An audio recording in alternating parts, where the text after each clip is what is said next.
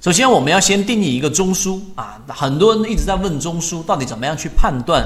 然后呢，呃，我也给大家做了一些回复。首先，我们先来看走势当中，每天的走势就分为几个不同的三种走势。第一就是上涨，第二就是下跌，第三就是盘整。而趋势就只有上涨跟下跌两种趋势，这一点要明确。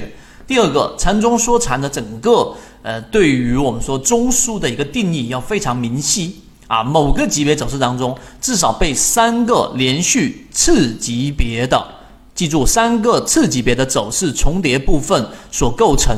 那我这里面为了方便大家去记忆，它有几个关键。第一，一定是次级别的日线，它就在六十分钟啊。我这样给大家看吧，在这是一个日线的一个股票的一个上涨走势嘛，对不对？如果你把它转换成我们的这一个。呃，六十分钟或者三十分钟的时候，它这里面就得干嘛呢？有三个连续次级别，就是六十分钟这个地方上涨的一个走势，下跌的一个走势，又一个上涨的一个走势，这是第一个关键。第二个关键，所有重叠的部分就必须要有一个重叠，这一点我想听到第七节的各位都应该清楚了。这个就是对于中枢的定义。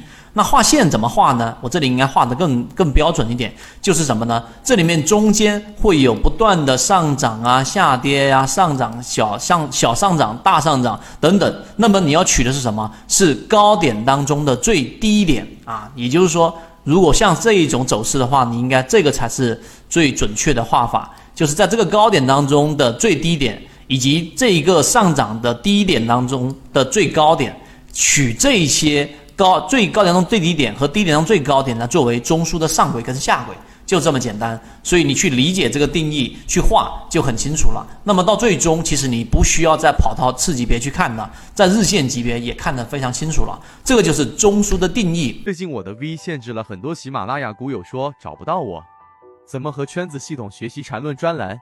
怎么加入圈子？我这里简单说一下，我本人现在用的是 SD 八一八一二，在圈子内。欢迎系统进化缠论，接下来听一下今天三分钟讲解。